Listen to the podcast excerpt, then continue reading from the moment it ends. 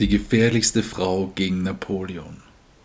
In dieser Folge von Die Kronleuchter. Maria Caroline von Österreich, die Königin von Neapel, Sizilien.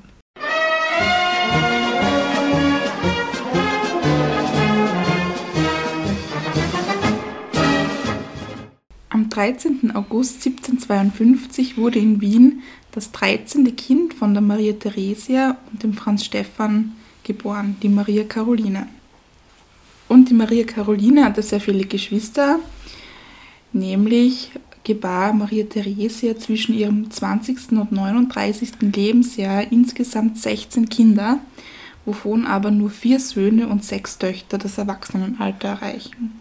Und die Maria Therese hat wirklich für jedes Kind selbst sehr detaillierte und umfangreiche Erziehungsmaßnahmen eben ausgearbeitet, was halt gar nicht schon so üblich war zu dieser Zeit, weil ja die dann solche Herrscherinnen, egal ob sie selbst regiert haben oder nicht, eben ja dann doch mit anderen Aufgaben eigentlich äh, betraut waren die ganze Zeit. Aber die Maria Therese hat da eben sich sehr um die Kinder gekümmert und hat eben auch beispielsweise eben auch Lehrer für ihre Kinder, die eben individuell auf sie eingehen sollen, ausgesucht und die sie eben nicht verhätscheln.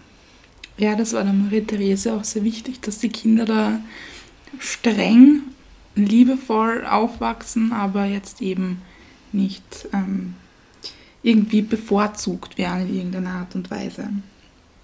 Was auch sehr spannend ist in der Erziehung äh, von der Maria Theresia, die hat nämlich Deutsch als Erziehungssprache der Kinder festgesetzt, was ja am Hof eigentlich sehr unüblich war, auch zu dem Zeitpunkt auch.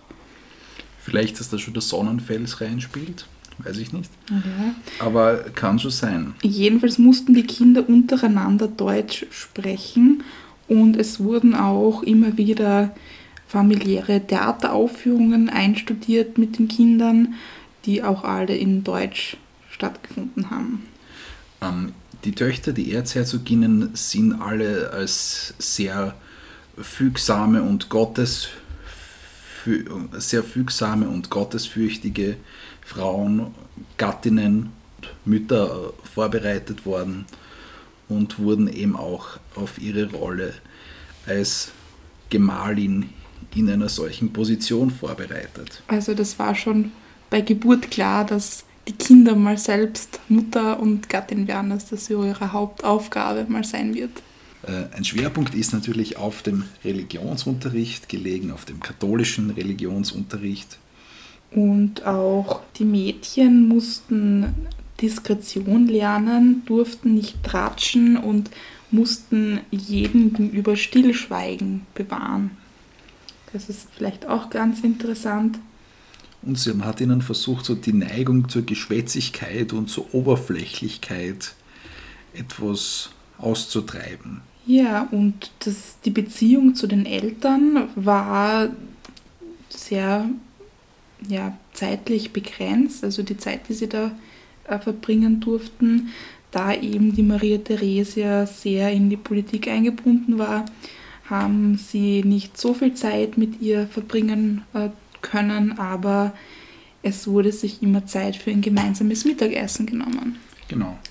Die Maria Carolina hat schon früh einen sehr starken Charakter entwickelt und hat auch einen sehr großen Freiheitsdrang gehabt, war sehr rebellisch, sehr trotzig und eigentlich so den Einschränkungen des persönlichen Lebensbereich sich nicht so wirklich einfügen wollen.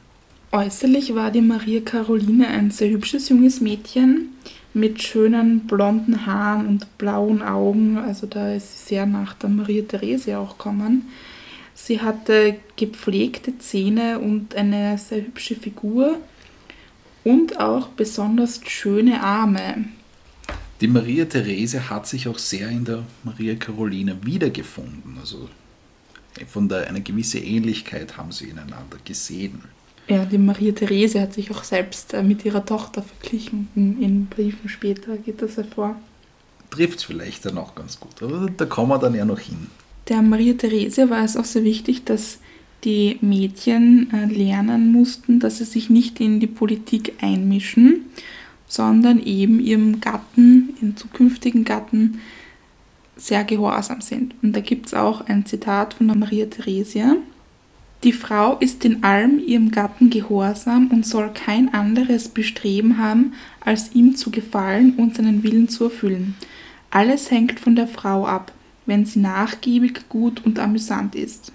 Das klingt jetzt einmal überhaupt nicht nach dem, wie die Maria Theresia selbst, selbst war, eigentlich ja. war oder wie dann eigentlich auch die meisten ihrer Töchter und Enkeltöchter selbst waren. Ähm, aber, aber, vielleicht aber, war das so dieses Ideal, was damals äh, so geherrscht hat. Das auch, ja. Und also man merkt auch bei der Maria Therese auch so aus anderen Zitaten, dass, dass sie vielleicht mit ihrer Rolle oft nicht so ganz glücklich war oder vielleicht auch, auch, auch ein bisschen genervt hat manchmal und vielleicht dann ebenso dieses Bild, könnte ich mir vorstellen, auch so ein bisschen romantisiert hat. Es kommt dann aber, wie wir später hören, noch eine ganz andere, vielleicht strategischere Komponente dazu. Aber jetzt da vorher geht es ans Heiraten. Und zwar gab es da einen äh, jungen Mann, nämlich den Ferdinand von Neapel-Sizilien, der da mit einer Österreicherin verheiratet werden sollte. Der eben der Kronprinz von Neapel-Sizilien war, stammend aus einer Nebenlinie, der spanischen Nebenlinie des französischen Königshauses der Bourbonen, in, mit deren Politik eben die Maria Theresia einen, praktisch diese Feindschaft ausgleichen wollte. Und dazu hat sie gleich mehrere Töchter geopfert, kann man sagen. Geopfert. Nämlich äh, zuerst war ursprünglich die Johanna Gabriele vorgesehen, da diesen Ferdinand zu heiraten. Die ist aber mit 13 Jahren an den Pocken verstorben. Dann hat man sich nicht lange lumpen lassen, sondern da ist dann gleich die Maria Josefa nachgerückt als Ersatz quasi. Die ist aber allerdings zehn Tage vor der geplanten Stellvertreterhochzeit mit dem Ferdinand am 14. Oktober an den schwarzen Pocken erkrankt und genau in der Stunde verstorben, als sie sich eigentlich trauen hätte lassen sollen mit dem Ferdinand. Ja, und alle guten Dinge sind drei, wie man so schön sagt, und deswegen war die dritte Wahl die Maria Caroline, die da jetzt dann dieses, diese Aufgabe übernehmen musste.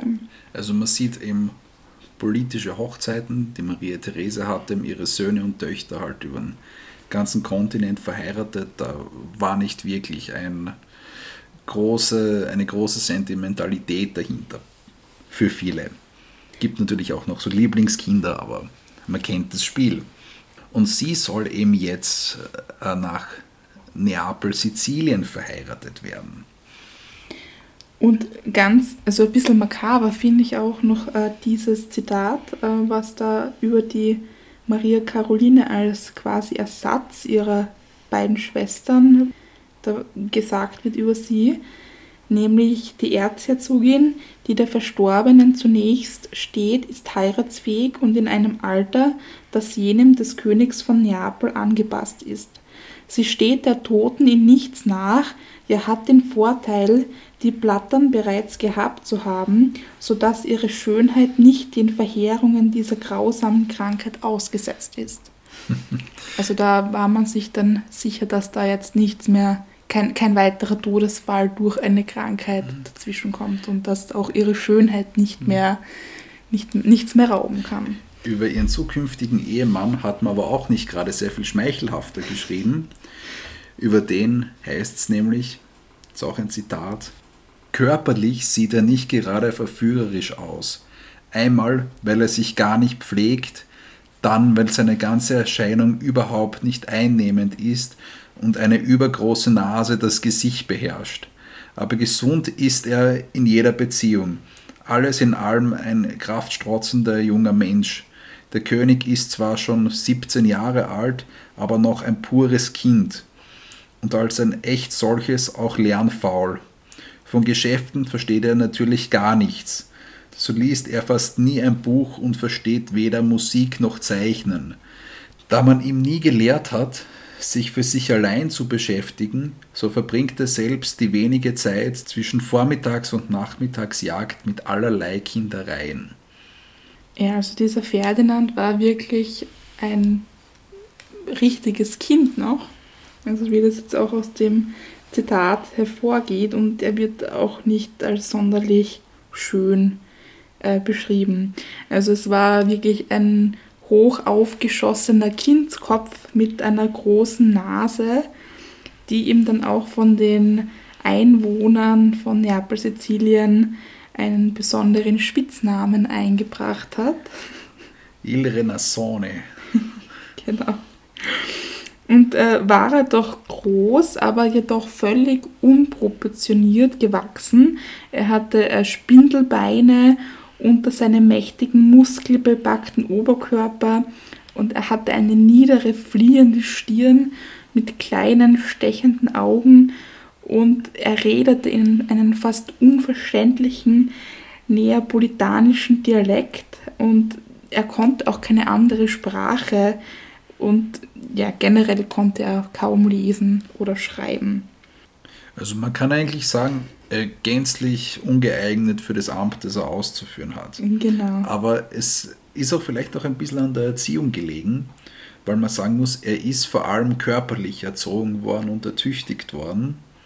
Genau, das kommt auch daher, dass es da einen, in der Vergangenheit von Neapel, Sizilien einen Vorfall äh, gegeben hat, und zwar mit seinem älteren Bruder, der viel zu früh ein zu großes Lernpensum ähm, schaffen musste, das ihn dann schlussendlich in den Wahnsinn getrieben hat und dass er dann äh, regierungsunfähig wurde.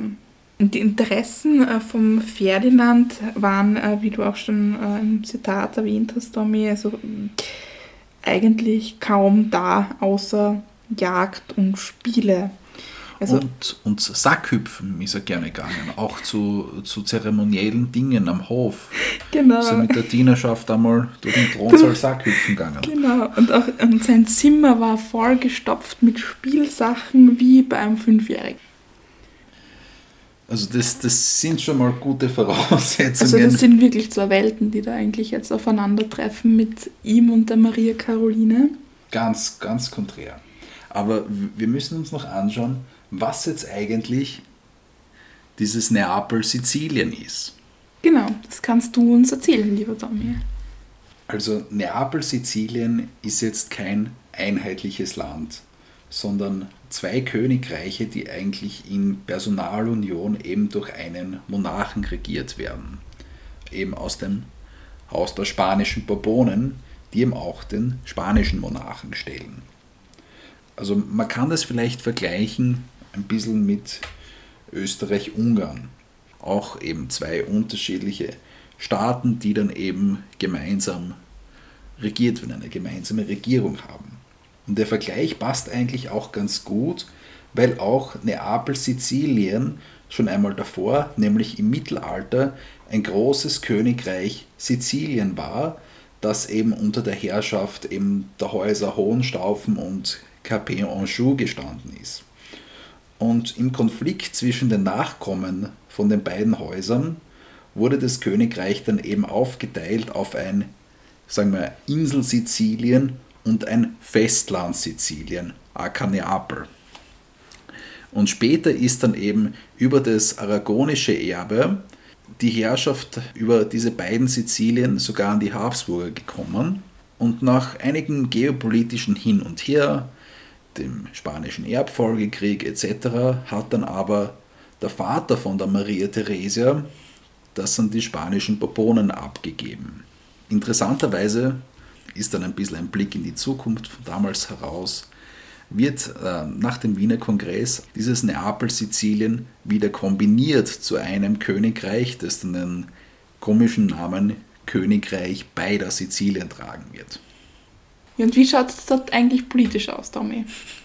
Also Neapel-Sizilien ist rechtlich gesehen eigentlich ein Lehen vom Papst. Also wir sind dort ganz unten in Italien.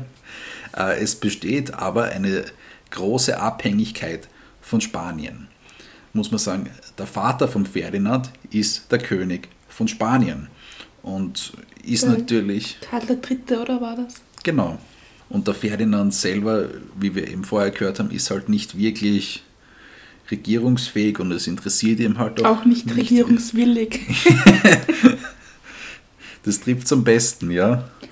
Ähm, darum hat er eben einen sehr dominanten ersten Minister, den Marchese Danucci, von dem er eben sehr abhängig ist und der alle Macht hält und sogar einen Stempel führen darf, auf dem die königliche Unterschrift drauf ist. Man muss vielleicht auch dazu sagen, dass der Ferdinand auch schon als Achtjähriger der König wird, oder? Also da ist es dann, glaube ich, ziemlich vertretbar, dass er dann noch jemanden hat, der das da für ihn ausübt. Aber der es eben noch weiter ausübt. Auch, ja, auch, auch dann, im, wo er schon erwachsen war, ja. Und eben, der macht es eben mit dem Sanctus vom Vater und eben auch in Absprache mit dem Vater. Und der Danucci sieht jetzt diese Hochzeit, die mit der Caroline ansteht, kritisch, da er eben auch ein bisschen um seinen Einfluss bangt. Und die Maria Theresia erkennt das natürlich und beginnt die Maria Caroline auf alle möglichen Szenarien vorzubereiten. Ähm, und dabei entsteht eben auch so der Plan, sie soll den Danucci eben zuerst zumindest halten und stützen, bis sie die Verhältnisse in Neapel genau erkundet hat. Und da sagt sie zu ihr, da du fast alle Welt zu bekämpfen haben würdest, mache ich dich wiederholt aufmerksam, dass du dich nicht im Vorhinein gegen jemanden einnehmen lassen sollst. Es ist das Los aller eifrigen Minister, ihren Nebenbuhlern und Neidern zur Zielscheibe zu dienen. Wenn wir sie nicht halten, wenn wir sie nicht gegen den Hass, die gemeinen Vorurteile, den Neid und die Eifersucht von ihresgleichen schützen würden, wir fänden keine mehr.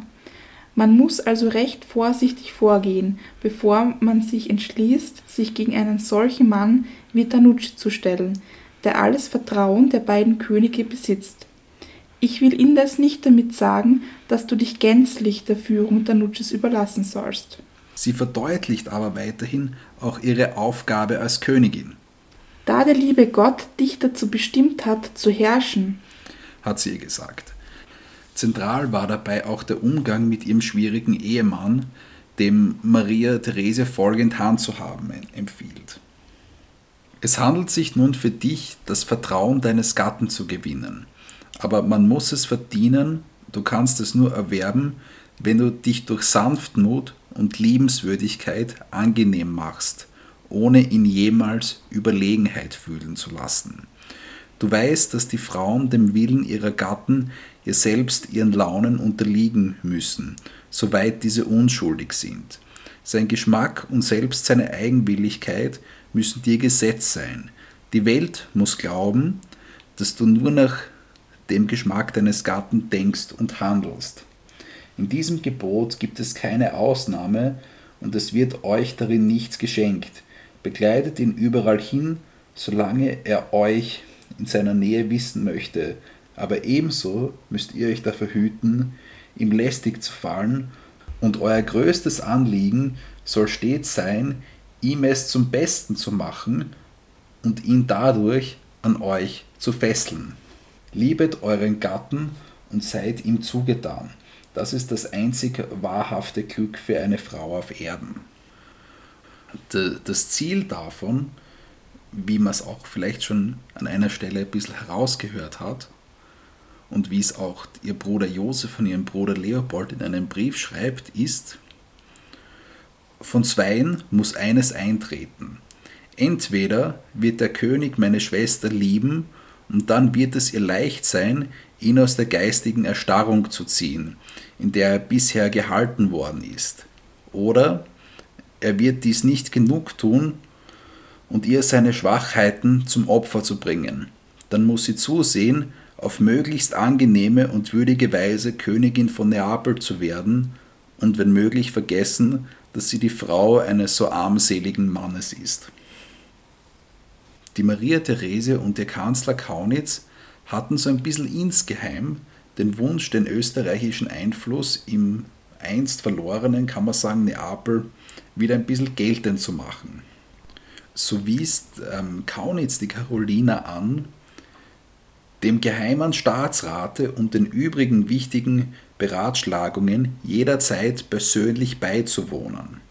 Gleichzeitig sollte sie aber, und das war die eigentliche größere Priorität, den Bourbonenkönigen von Frankreich und Spanien, die auch eine gewisse Furcht vor England gehabt haben zu der Zeit, ein Symbol der Sicherheit sein, dass Österreich jetzt nicht in der nächstbesten, dass Österreich nicht bei der nächstbesten Gelegenheit jetzt kriegerisch nach Neapel, Sizilien langt oder eben sich gegen die Bourbonen stellt.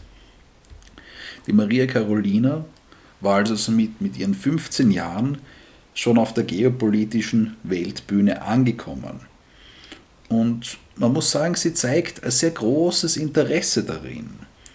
Sie fragt nach, erwägt, äußert ihre Ansichten und der Kanzler Kaunitz bemerkt ihre Begabung und fördert es auch ein bisschen. Und an der Stelle sei auch erwähnt, dass der Sohn von Kaunitz, der Gesandte, heute würde man vielleicht auch sagen Botschafter in Neapel war und auch später die Maria Carolina unterstützen wird.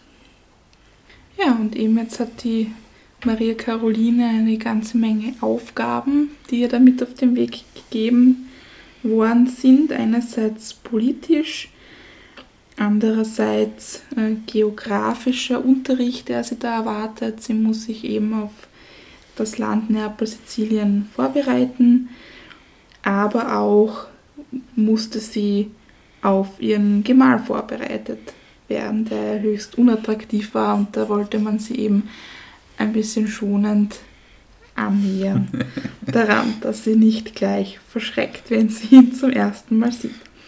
Und für diese ganzen Vorbereitungen hat sie 183 Tage Zeit, bis da eben diese Stellvertreterhochzeit äh, stattfand. Am 3. Februar 1768 wurde dann auch der Heiratskontrakt festgelegt. Und darin wurden die ganzen Pflichten und die Umgangsformen auch innerhalb der alten Familie wurden, da jetzt eben festgelegt. Und beispielsweise ganz lustig musste die Maria Theresia ihre eigene Tochter fortan in Briefen mit meine Frau Schwester und liebe Tochter ähm, anreden und die Briefe mit Eurer Majestät gute Schwester und zärtlichen Mutter schließen. Und andererseits musste die Maria Caroline an ihre Mutter die Briefe mit Meine Frau Schwester, unsere liebe Mutter beginnen und die Briefe mit Eure kaiserliche Majestät, gute Schwester und sehr gehorsame Tochter schließen. Also man sieht, es war vielleicht sehr absurd und sehr verwirrend, das Ganze, das da vorgesehen war. Man sieht aber auch so, wie die persönliche, menschliche Komponente da in die Politik noch hineingespielt hat. Mm, ja, genau. Aber eben die Maria Therese und die Maria Caroline haben sich da an diese Vorgaben eben nicht gehalten und die Briefe wurden weiter mit mein liebes Kind und meine allerliebste und anbetungswürdige Mutter begonnen. Wie schon vorher erwähnt, fand dann wieder unsere Stellvertreterhochzeit statt. Unsere berühmte Kronleuchter-Stellvertreterhochzeit, die in fast jeder Folge erwähnt wird, was das genau ist. Also vielleicht nur so kurz zur Erklärung nochmal ganz schnell. Da wird einfach schon einmal so im Vorab geheiratet, ohne dass der jeweilige andere Ehepartner da ist. Dafür ist eben ein Stellvertreter da. Meistens aus der Familie jemand. Und lustigerweise dieses Mal jemand aus der Familie, der halt auch Ferdinand heißt. Genau, und zwar ihr 14-jähriger Bruder Ferdinand war das, der da die Maria Caroline zum Altar geführt hat. Und das Ganze fand am 7. April 1768 um 12 Uhr in der Augustinerkirche statt. Also direkt dort neben der Hofburg kann man sich heute auch noch anschauen, die Kirche. Und die Maria Caroline trug dazu diese Stellvertreterhochzeit ein weißes Atlaskleid, welches mit Myrtenzweigen ähm, dekoriert war. Und es war eben so ein Brauchtum, das es schon im alten Ägypten äh, gegeben hat. und die Abreise ist dann sogar noch am selben Tag erfolgt. Und man muss sagen, das war ein sehr schmerzlicher Abschied von Mutter und ihrer Lieblingsschwester Maria Antonia. Die Maria Antonia kennt man vielleicht eher unter ihrem französischen Namen Marie Antoinette. Die sie nie wieder sehen wird, in echt. Ja, auch die Mutter hat sie nie wieder gesehen. Also es war wirklich ein Abschied für immer. Eine ganz lustige Situation, wo ich auch beim Recherchieren ein bisschen geschmunzelt habe. Äh, es war, wie man es gewohnt ist, ein prächtiger Brautzug mit vielen Kutschenwegen und Garde, die da diesen Zug begleitet hat. Und zwar 57 Wegen hat es da gegeben und 250 Personen samt Gefolge waren da eben in diesen Marsch äh, inkludiert. Und neben der Kutsche, in der die Maria Caroline saß, ritten vier Nobelgarden, die so schick ausgesehen haben, dass man sie dann vorausgeschickt hat, um der Maria Carolina jetzt keine langen Zähne zu machen und äh, die Enttäuschung auf ihren Ehemann dann eben zu vermindern. also die, die sind so fest, die sollen vorausreiten. Genau, dass die Maria Caroline da jetzt dann eben dann nicht so traurig wird, wenn sie dann ihren eigenen Ehemann sieht. Und natürlich hat es eben auch in Neapel, Sizilien äh, große Erwartungen gegeben.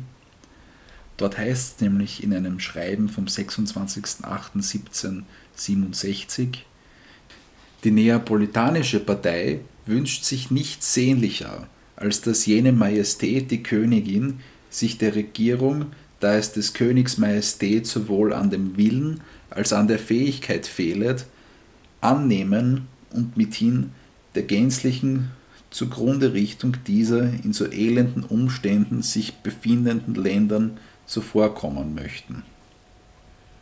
Das klingt jetzt grammatikalisch ein bisschen holprig, aber das steht so. Ja, also das war vielleicht so die politische Erwartung irgendwie in, in Neapel. Aber was war so die menschliche Erwartung dort, Anna? Ja, der Ferdinand hatte sehr große Angst vor dem ersten Zusammentreffen. Er war schüchtern und nervös und war da in wirklich keiner guten Verfassung. Die offizielle Brautübergabe war dann in Terracina vorgesehen und die erste Zusammenführung mit dem Ferdinand war dann in einem extra errichteten Holzhaus in Bordello vorgesehen. Und das Zusammentreffen war so peinlich und äh, klump und äh, ja, wie man sich das eben jetzt so vorstellt, mit so zwei jungen Menschen, die sich da noch nie gesehen haben.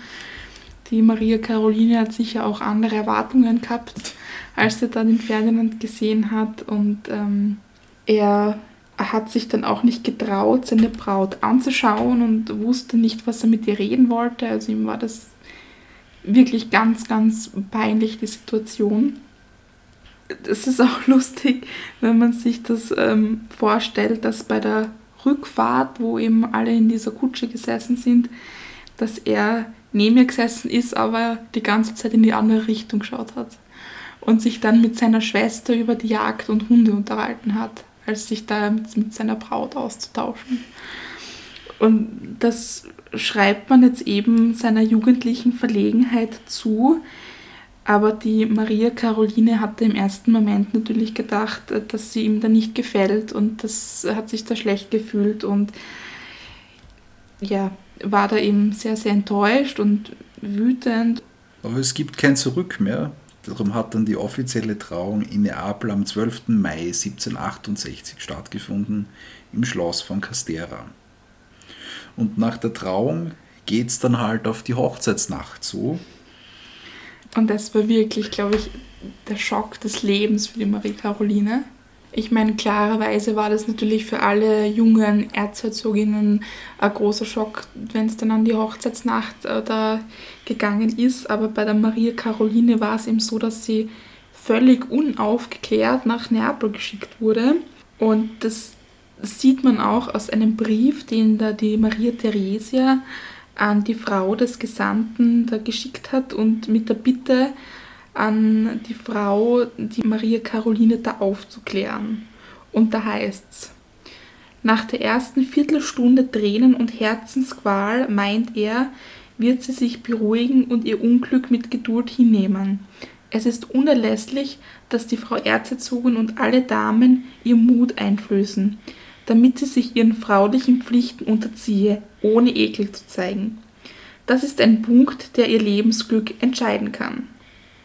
Und die Maria Caroline schrieb später anlässlich der Vermählung dann ihrer jüngeren Schwester, ich hoffe bloß, dass sie für den Anfang jemanden bei sich hat wie ich, denn sonst, ich gestehe es aufrichtig, ist es zum Verzweifeln und man leidet ein Martyrium.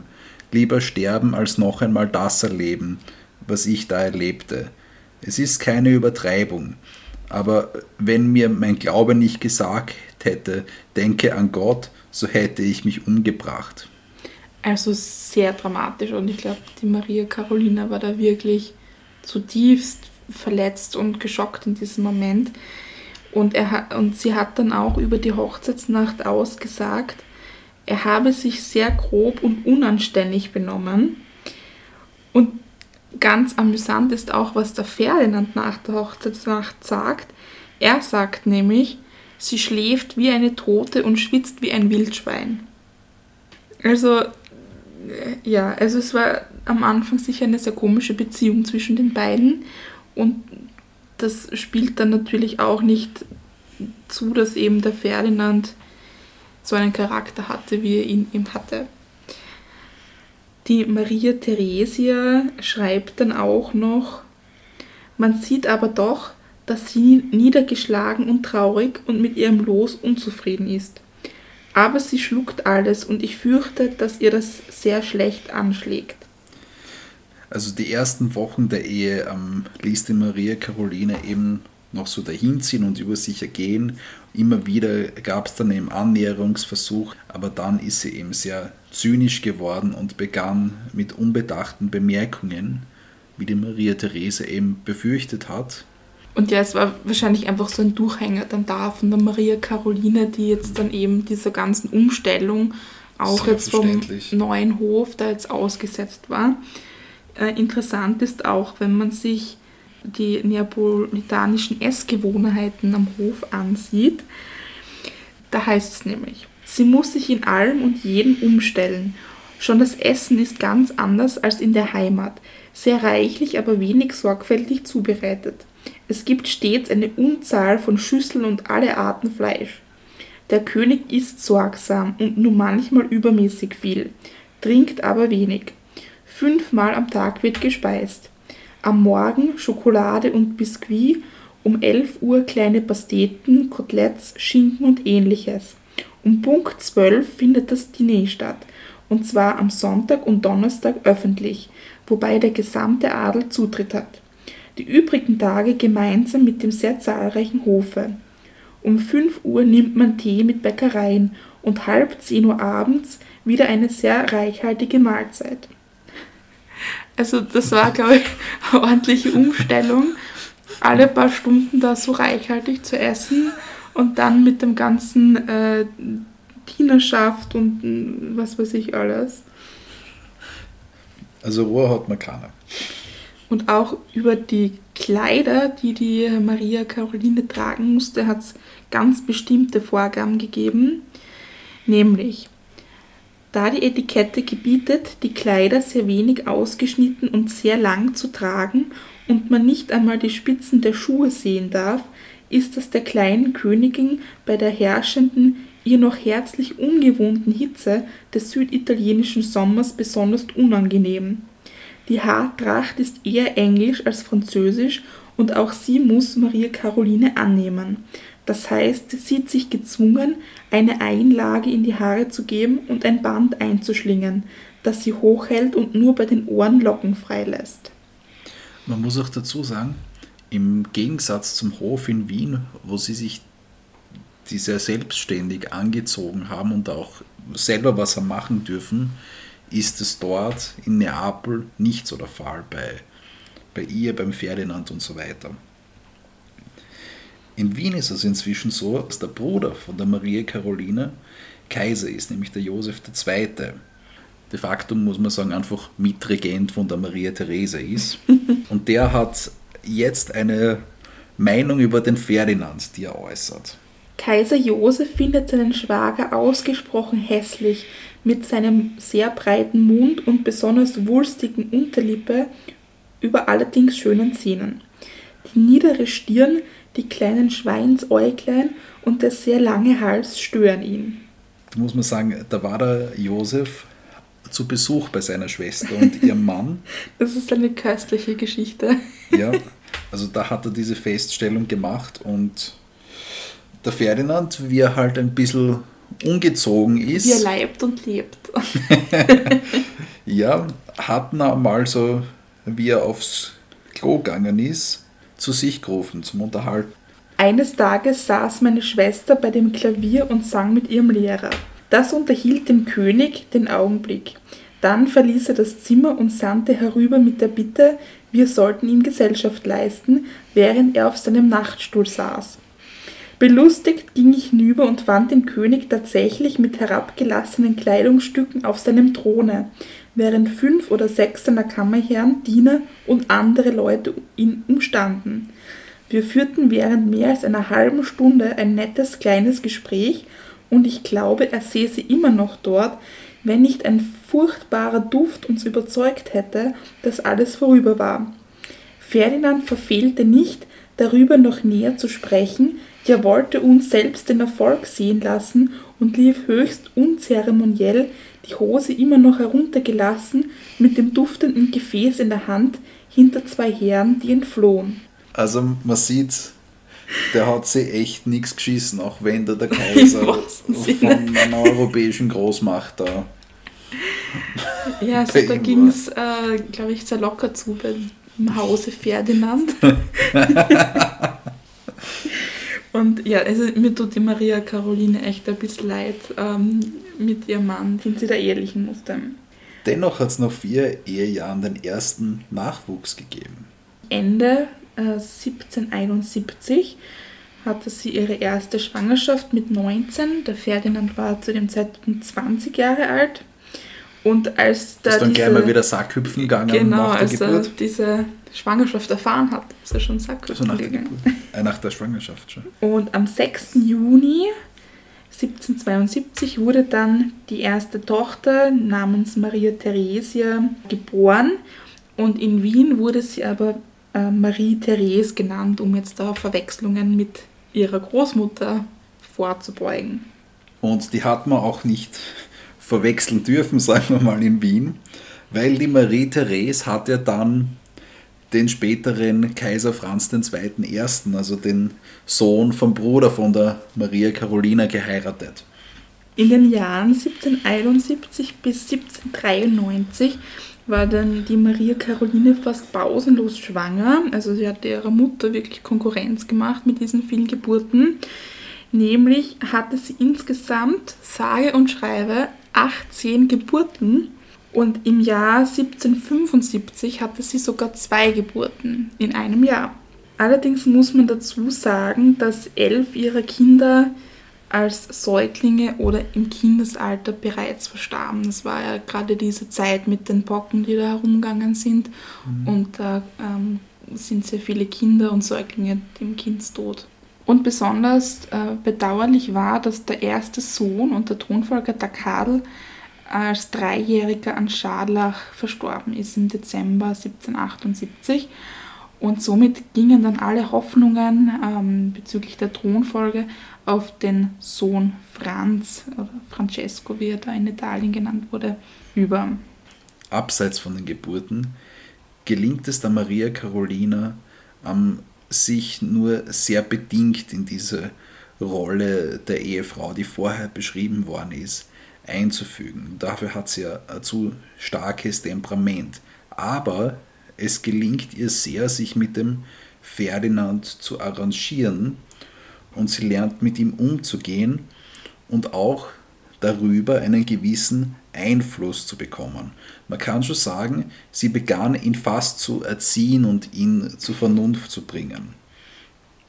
Auch, muss man dazu sagen, wenn er von seinem Vater, dem König von Spanien, weiterhin schon ein bisschen gesteuert war, demgegenüber sehr hörig war. Der Tanucci, von dem wir vorher schon gehört haben, der hat eben die ganze Zeit parallel so die Amtsgeschäfte geführt und war eben bis in die 80er Jahre seines Lebens im Amt. Aber er ist ihm immer gebrechlicher geworden und der schlechte Zustand von Neapel-Sizilien war ihm sehr besorgniserregend. Es hat ihm die Armut um sich gegriffen, Hunger, fehlende Hilfsorganisationen, mangelhafte Krankenhäuser, Abergläube, Räuberbanden, zerrüttete Staatsfinanzen, Misswirtschaft und Korruption. Das war ihm so der Zustand. Und schlussendlich wird eben durch den Einfluss von der Maria Carolina, den sie jetzt inzwischen gewonnen hat, der Tanucci vom Ferdinand gegen den Willen seines Vaters abgesetzt und ersetzt. Und er wird ersetzt mit dem ehemaligen sizilianischen Gesandten am kaiserlichen Hof in Wien, der jetzt zum Staatsrat und Staatssekretär für auswärtige Angelegenheiten wird. Also das heißt, acht Jahre nach der Eheschließung war ihr somit ein erster großer politischer Erfolg gelungen. Und da heißt's, die junge schöne Frau von 24 Jahren, Mutter einer blühenden Kinderschar, ist es müde, den Staat in den Händen zweier alternder Männer zu lassen, die es sich herausnahmen, ihren Gatten wie einen Hampelmann zu führen. Sie, eine Tochter Maria Theresias, will, dass ihr Mann wirklich Herrscher sei und wünscht, die spanische Vormundschaft endgültig abzuschütteln. Und auch wenn es so stimmen mag und der Ferdinand zunehmend selbst zu regieren beginnt durch ihre Erziehung, lässt der Ferdinand sie allein schon aus reiner Bequemlichkeit heraus an der Regierung teilhaben.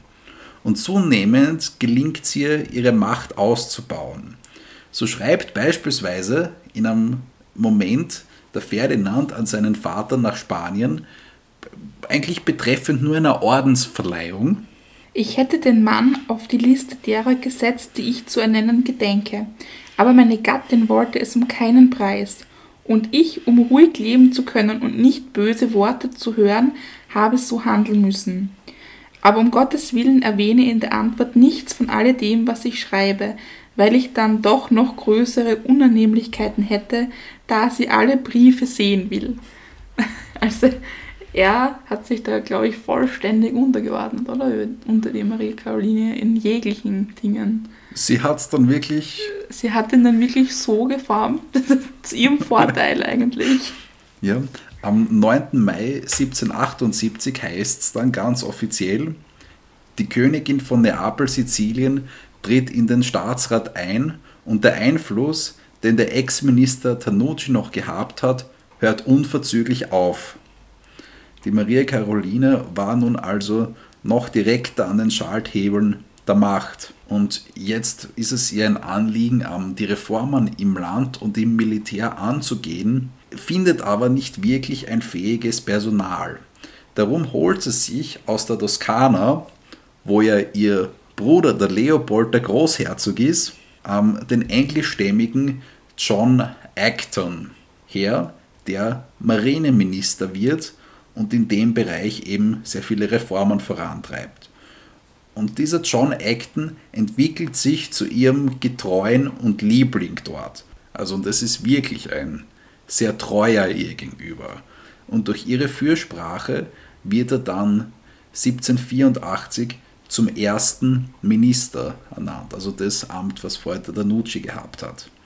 Also das war so einer der, den sie gefördert hat. Sie war aber natürlich auch sehr breit unterwegs und hat beispielsweise auch auf der künstlerischen Seite gefördert. Da ist vielleicht die Angelika Kaufmann aus der Schweiz zu nennen, die eben da auf ihrem Hof unterwegs war.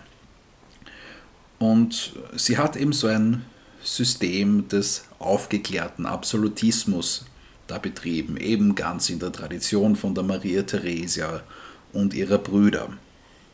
Und damit hat sie sich eben mit der Zeit nicht nur Freunde gemacht, sondern erweckt auch das Misstrauen. So von Spanien, wie wir schon vorher gehört haben, von Frankreich, also in der Verwandtschaft von ihrem Mann und später eben auch von England. Und besonders der Napoleon wird später eine Freude mit ihr haben und nennt sie die gefährlichste Frau Europas.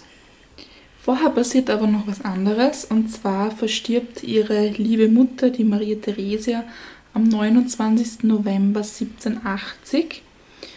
Und das hat eine ganz überraschende Auswirkung eigentlich auf die Maria Caroline. Die wird dann nämlich vom Wesen freier und unabhängiger und sie fühlt sich weniger an, dieses Habs, an diese habsburgerische Machtpolitik gebunden. Körperlich hat sie sich in keiner guten Verfassung befunden. Man muss sich vorstellen, mit 30 Jahren hatte sie schon neun Geburten hinter sich, also sie ist gleich wie ihre Mutter. Und bei der elften Geburt ging es ihr körperlich so schlecht, dass sie bereits die Sterbesakramente äh, bekommen hat. Und das war dann auch eine Totgeburt. Sie hat sich dann aber wieder erholt und eineinhalb Jahre später wieder eine weitere Geburt gehabt. Bei, ihrer, bei ihrem zwölften Kind war die Stellung im Königreich inzwischen gefestigt und sie galt als eigentliche Regentin unter dem Volk. Und man hat dann auch ausgesagt, es ist die Königin, die hier willkürlich regiert. Der König nimmt, sei es aus Achtlosigkeit oder Schwäche, alle ihre Ideen auf und hält mehr auf diese als auf seine eigenen. Sie ist es, die alle Gnaden austeilt, die Minister ernennt, unterstützt oder entlässt. Also sie hat sich da eigentlich wie ihre Mutter entwickelt, oder? Kann man sagen. Hm. Nur mit dem Unterschied, dass die Maria Theresia schon das von Anfang an mitgebracht hat. Ja. Und, und sie hat sich erst erarbeitet, eben auch jetzt durch Erziehung unter Anführungszeichen ihres Mannes und Unterdrückung. Und wenn wir jetzt gerade von ihrem Mann sprechen, in der Ehe ging es dann leider nicht mehr so gut ähm, mit den beiden. Äh, Im Jahr 1788 hatte die Ehe dann einen Tiefpunkt erreicht und es gelang der Maria Caroline nicht mehr, die Eintracht mit ihrem Gatten aufrechtzuerhalten. Dem Ferdinand ging es körperlich auch nicht gut. Er hatte ständig Schmerzen und war ständig am Klagen und es war einfach kein harmonisches Zusammenleben mehr möglich, sodass die beiden noch einige Zeit getrennt gelebt haben. Es gab dann auch äh, diese Affäre vom Ferdinand mit der Lucia Migliaccio, von der die Maria Caroline Kenntnis hatte.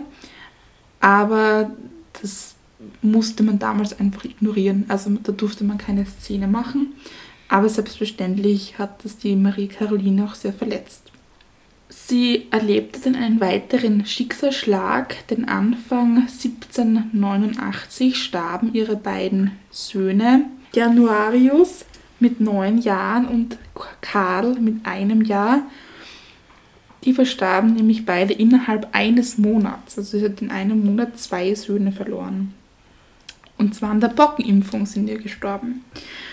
Und da wurde dann auch die Maria Caroline öffentlich beschuldigt, ihre Kinder vergiftet zu haben, äh, weil sie Nachfahren aus dem Haus Bourbon sind. Also wie absurd ist das eigentlich? es hat natürlich nicht gestimmt, dass die Maria Caroline die Kinder vergiftet hat, aber diese Beschuldigungen haben mir dann wirklich jegliche letzte Kraft noch geraubt und sie war dann wirklich am Ende mit ihren Nerven. Und sie hat dann auch ausgesagt, Gott straft meinen Ehrgeiz. Ich bin nun gänzlich von der Welt und allen ihren Dummheiten, aber auch Annehmlichkeiten abgekommen. Meine ganze Leidenschaft besteht darin, dass meine Kinder gut gelingen, die Söhne sind immer die interessanteren. Und nun verliere ich gerade jene, die die gerechtfertigten Aussichten boten. Jetzt habe ich bereits vier Söhne im Paradiese und wünsche nichts anderes, als ihnen dorthin nachzufolgen. Denn ich sehe für den Rest meiner Laufbahn nur Kummer, Schmerzen, Sorgen und Elend voraus. Meine armen, unglücklichen sieben Mädchen beunruhigen mich auch. Was wird aus ihnen werden? Also das ganze, die ganzen Schicksalsschläge haben da unglaublich an ihr gezerrt. Mit 31 Jahren sah sie viel älter aus, als sie eigentlich war. Sie hatte sehr viele Falten im Gesicht und äh, litt auch an nervösen Erschöpfungszuständen. Sie war leicht reizbar und war allgemein nicht gut mit ihr auszukommen. Und das ist dann genau der Zeitpunkt, wo die französische Revolution einschlägt, oder? Ja, was gibt's Schöneres? Das, das, was gibt's Schöneres, als wie wenn dann die eigene Schwester noch umgebracht wird? Also als die französische Revolution ausbrach, befürchtete die Maria Caroline aufgrund der großen Armut im Volk in Neapel und Sizilien eine Revolution im eigenen Land. Besonders eben der Ausbruch des Vesuvs hat ihr einmal verdeutlicht, dass es da ein gewisses revolutionäres Potenzial gibt in der Bevölkerung. Die Sympathien, die sie während der französischen Revolution für die Jakobiner gelegt hat, haben sich sehr schnell verwandelt in eine große Abneigung, als eben ihre Schwester, die Marie Antoinette, und ihr Schwager, der Ludwig XVI. in Frankreich, im Jahr 1798 eben dort gestorben sind. Umgebracht wurden. Genau. Aus diesem Grund trat sie dann eben im Jahr 1793 der ersten Koalition gegen Frankreich bei, der auch England, Österreich, Preußen, die Niederlande und das Königreich Sardinien und Portugal angehörten. In einem Brief an ihren Neffen und eben auch Schwiegersohn, dem Kaiser Franz II. Von Österreich, der ihre Tochter geheiratet hat, schreibt sie, sie werde niemals das Schicksal ihrer Schwester Marie Antoinette erleiden, das sie hart getroffen habe. Sie sagt, dann wäre ich im äußersten Fall entschlossen, meine sieben Kinder ins Meer zu werfen und ihnen nachzustürzen.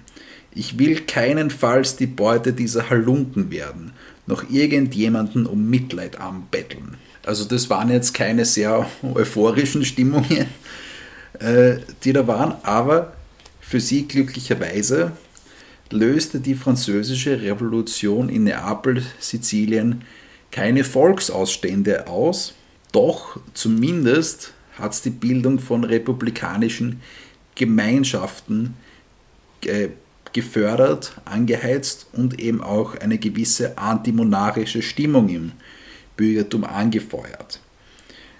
Während die konservativ-bäuerliche Bevölkerung äh, trotzdem zumeist königstreu geblieben ist. In ganz Europa war es dann so, dass sich die Lage entspannt hat, als die treibende Kraft der Revolution, nämlich Robespierre, im Juli 1794 gestürzt und hingerichtet worden ist. Doch nach dem ersten Schrecken der französischen Revolution wurde die Maria Caroline jetzt mit einer neuen Gefahr konfrontiert, nämlich die vom General Napoleon ausgeht. Napoleon Bonaparte hat nämlich im Jahr 1995 als Belohnung für die Niederschlagung eines legitimistischen Aufstandes in Paris den Oberbefehl über die französischen Truppen in Italien erhalten. Und nach der Annexion von Nizza und Savoyen und der Vertreibung der regierenden Häuser aus der Lombardei und aus der Toskana, also ein Bruder von der Maria Carolina, nähert er sich jetzt mit seinen Truppen der Südspitze Italiens an. Das wird schon langsam ein bisschen gefährlich.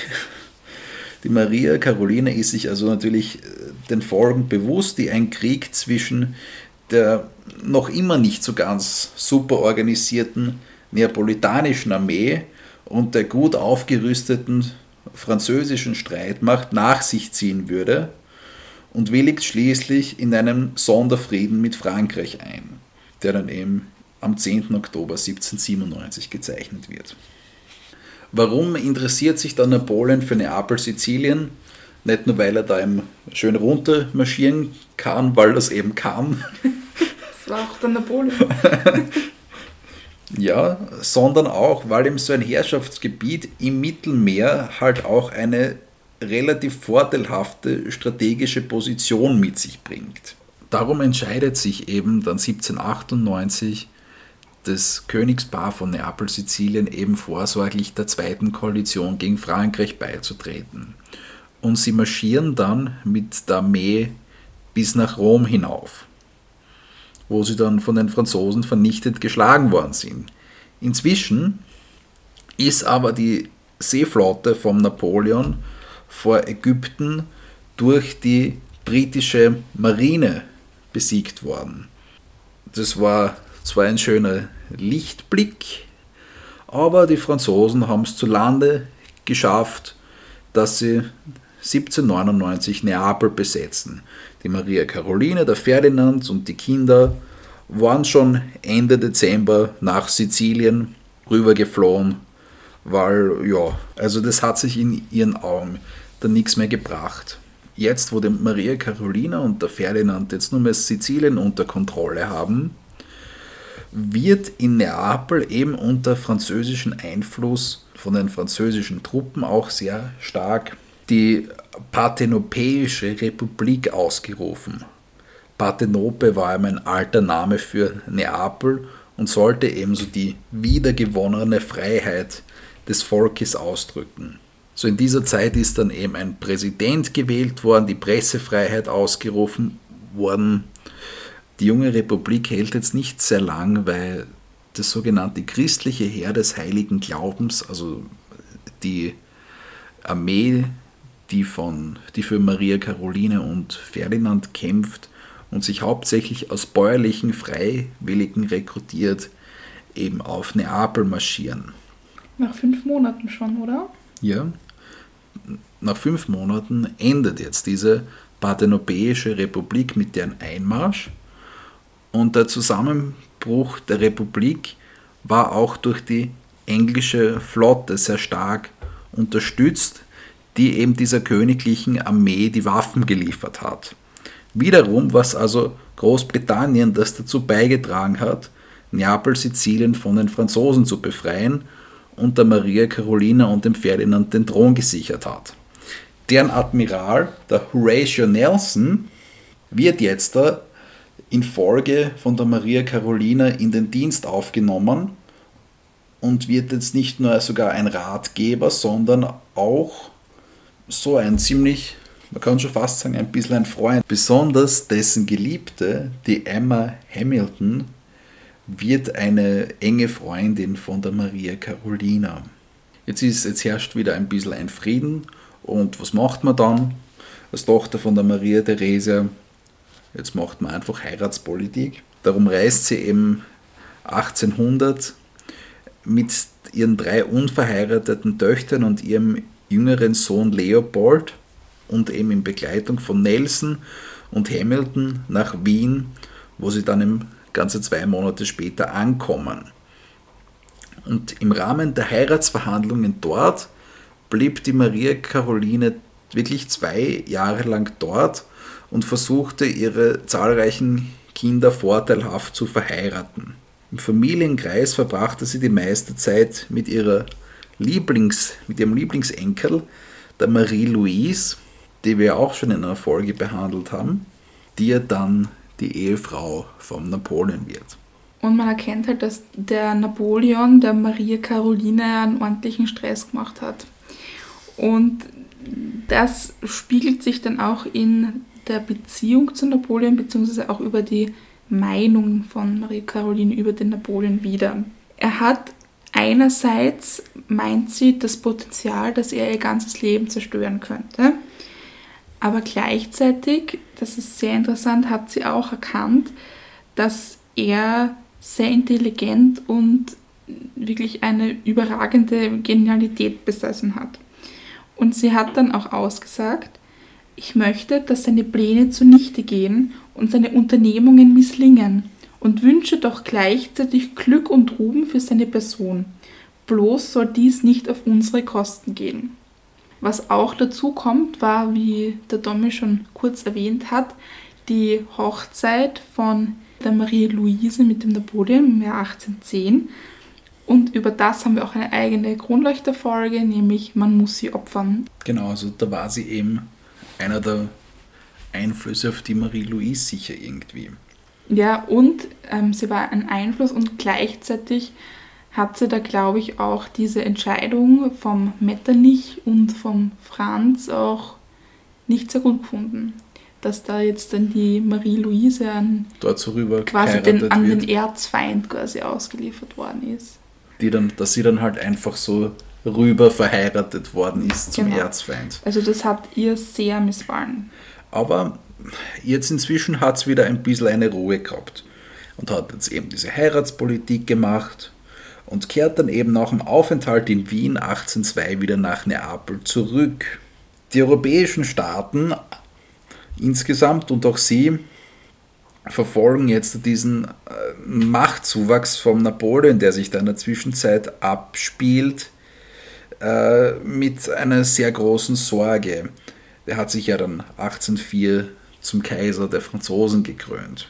Und jetzt ist es eben so, dass der Napoleon Italien nicht in Ruhe lässt und die Maria Carolina und Neapel, Sizilien auch nicht so wirklich in Ruhe lässt und es dann eben sogar schafft, sich zum König von Italien, nämlich mit der Inschrift auf der Krone Rex Totius Italiae, also König ganz Italiens, krönt.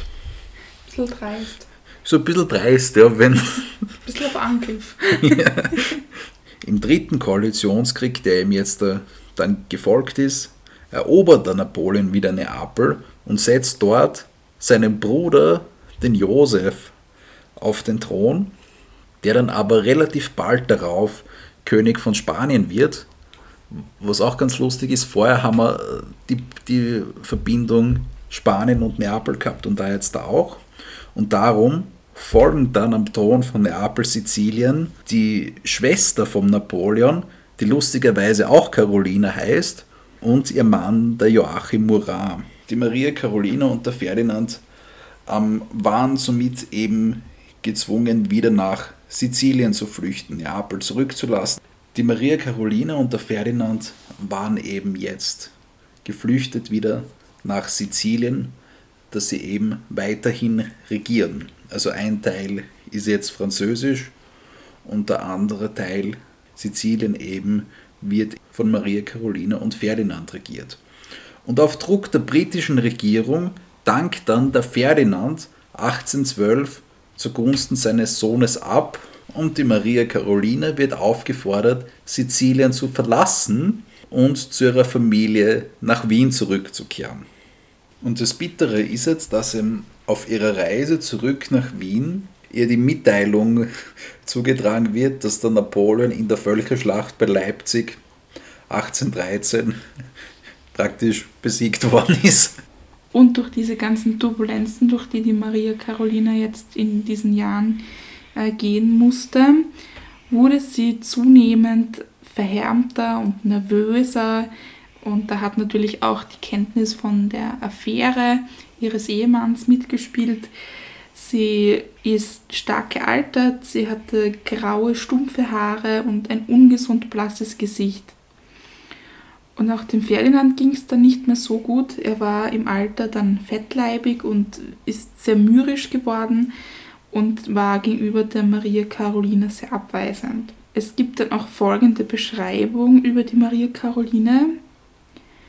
Wie alt sie geworden ist, wie gebeugt und gekrümmt durch die Schläge des Kummers. Ihr Kopf fast weiß, schien kaum das Gewicht der Krone zu tragen. Aber dann passiert noch etwas, worauf sich die Maria Caroline sehr freut. Und zwar findet am 1. Oktober 1814 der Wiener Kongress statt. So wo jetzt da eben die postnapoleonische Ordnung in Europa ausverhandelt wird. Genau, in diesem Ereignis fiebert sie wirklich sehr, sehr gegenüber, weil sie sich für die Interessen Neapel Siziliens einsetzen möchte. Und trotz ihrer eben schwächlichen und angeschlagenen Gesundheit verhandelt sie und korrespondiert sie unermüdlich eben vor dem Wiener Kongress, um dort eben ihre Interessen durchsetzen zu können. Am 7. September, also knappes Monat vor dem Wiener Kongress, hat sie auch noch bis Mitternacht gearbeitet Und um 2 Uhr in der Nacht ist dann das Dienstpersonal von einem dumpfen Schlag geweckt worden. Es ist dann die Kammerfrau nachschauen gegangen, was das ist, und die hat dann die Maria Caroline auf dem Boden liegen gesehen. Inmitten von einem Meer aus Briefen tot am Boden liegend. Genau, und somit ist sie eben am 8. September 1814 im Alter von 62 Jahren verstorben. Also knapp vor dem Kongress noch. Und sie hat auch ein Testament vorbereitet gehabt, darin hat sie geschrieben, ich befehle, dass mein Körper in keiner Weise einbalsamiert oder eröffnet werden möge. Ich wünsche im schwarzen Gewande, dem Ordenkleid der schmerzensreichen Madonna beerdigt zu werden. Im Leben wie im Tode habe ich allen Prunkaufwand gehasst. Ein Sack mit einem Schleier darüber würde es auch tun. Das Gedenken und die Gebete meiner Freunde und eine möglichst wenig prunkhafte Aufmachung wird mir am liebsten sein. Und somit ist dann auch das letzte Kind von der Maria Theresia verstorben. Die Maria Caroline hat dann ihre letzte Ruhestätte in der Kapuzinergruft gefunden. Und der Ferdinand, der sich eben noch in Sizilien befand, hat sechs Monate Hoftrauer befohlen. Die hat er allerdings selbst nicht eingehalten, weil er bereits nach zwölf Wochen seine langjährige Mätresse, die Lucia, geheiratet hat. Es gibt aber auch was Positives. Das nach ihm Tod war nämlich die endgültige Verbannung von Napoleon eben ähm, auf St. Helena und dann eben auch die Rückgabe des Thrones von Neapel, beziehungsweise eben die Vereinigung von Neapel und Sizilien ins Königreich beider Sizilien, auf dessen Thron dann ihr Sohn, der Francesco, sitzt. Dieses Resultat des Wiener Kongresses hat sie auch nicht erlebt, aber ihre letzte politische Arbeit, die eben sehr maßgeblich dazu beigetragen hat, war eben erfolgreich, hat gefruchtet.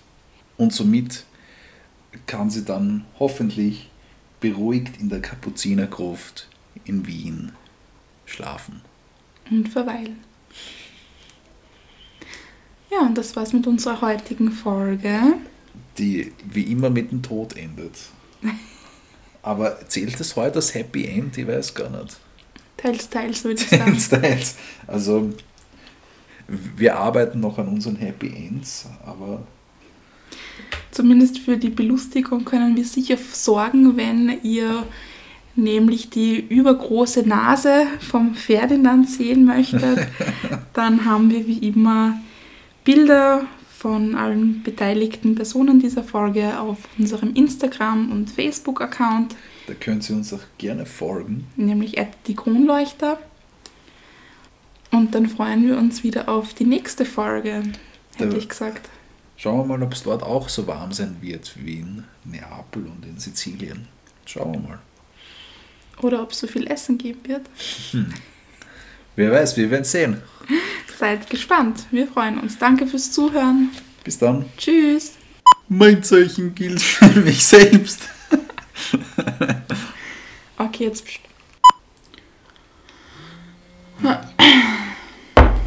Ganz Who is kurz noch. calling? Die gefährlichste Frau gegen Napoleon. Schaust du Ich schau dich nur an. Also ein Schwerpunkt lag natürlich auf dem Religion. Heute habe ich es, gell? Religion. Religionsunterricht. Ein Schwerpunkt ist natürlich auf. Nein. Lieber euren Gatten. Also, äh, schau mal, ich muss das kurz, kurz herzeigen. Es ist echt schwierig zum Lesen bei mir, Ja, warum ist das so komisch für dich? weil es so aus dem Drucker so rausgekommen ist. Komischer Drucker. Ich glaube, es ist die Farbe. Also ein bisschen eine Inzestlerpartie. Also, Inmitten von ja. jetzt einmal abseits von den Kindern am. na, lass mich nochmal starten. Jetzt einmal abgesehen von den Schwangerschaften, klingt's dann. Klingt's? klingt. Es klingt. Januar. Januar. Ich kann das nicht sagen. Januarius. Sag das mal ganz schnell. Januarius. Ach, du Angeber. Nämlich starben ihre Anfang 1889. Ich kann nicht reden. Napoleon Bonaparte hat nämlich 1795 als Belohnung für die Niger...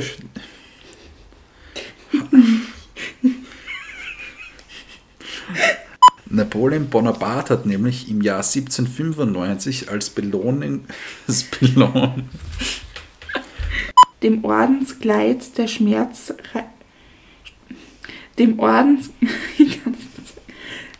Es war hoffentlich ein Outtake. es ist immer noch ein Es ist Outtake. noch immer noch ein Outtake. Ja, perfekt. Okay.